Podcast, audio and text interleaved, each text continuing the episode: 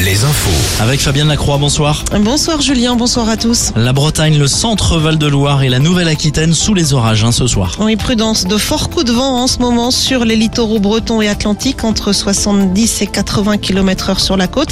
Et ça souffle aussi dans les terres, hein, 77 km heure à Angers, 60 km heure en Haute-Vienne. Pas mal de pluie également, avec des averses qui revêtiront le plus souvent un caractère orageux. Retour à un temps plus variable demain, on en reparle à la fin de ce journal. En attendant, le vent et les mauvaises conditions météo de ces derniers jours peuvent expliquer ce nouvel échouage massif de dauphins sur la côte atlantique. Une quinzaine de cétacés ont ainsi été retrouvés au cours du week-end sur les plages de l'île de Ré.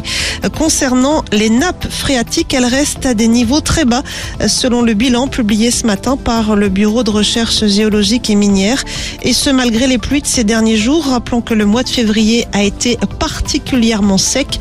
Le Limousin fait partie des régions les plus touchées par des nappes phréatiques basses. La réforme des retraites, semaine décisive pour le projet de loi. Le texte sera soumis à un vote final jeudi à l'Assemblée. L'exécutif espère trouver une majorité solide pour éviter le recours au 49-3. Du côté des opposants, la mobilisation se poursuit. À Nantes, les éboueurs bloquent toujours les sites de collecte des déchets. Le ramassage des, des poubelles ne se fait plus depuis une semaine. Dans les ports, trois jours de grève débutent à partir de demain avec avec une journée port mort pour jeudi. Sur les rails, près de 600 passagers d'un TGV qui effectuait la liaison entre Paris et Quimper ont dû être évacués cet après-midi alors que leur train se trouvait en gare à Laval. Une jeune fille d'une quinzaine d'années aurait sauté sur la voie ferrée avant d'être percutée par le train. Elle a dû être hospitalisée en état d'urgence absolue. Le trafic a finalement pu reprendre en milieu d'après-midi. Et puis dans les Côtes d'Armor, une femme écrouée suite au décès de sa compagne. Elle a été mise en examen pour homicide volontaire. Les faits se sont produits vendredi soir chez le couple à Dinan. La victime avait appelé les gendarmes pour dénoncer les violences conjugales de son amie. Elle a succombé à ses blessures. Son enfant qui avait assisté à la scène a dû être hospitalisé.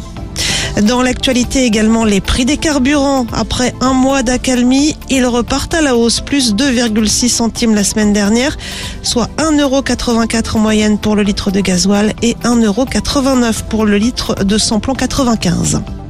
Après avoir chuté ce matin à l'ouverture, les bourses européennes finissent en nette baisse ce soir.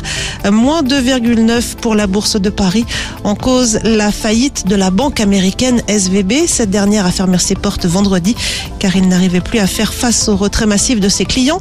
En France, le ministre de l'économie appelle les investisseurs à se calmer. Il n'y a pas de lien entre la situation américaine et la situation française, a déclaré Bruno Le Maire. Enfin, les sports avec le rugby. Deux jours après avoir écrasé l'Angleterre, les Bleus préparent leur dernier match du tournoi des Six Nations.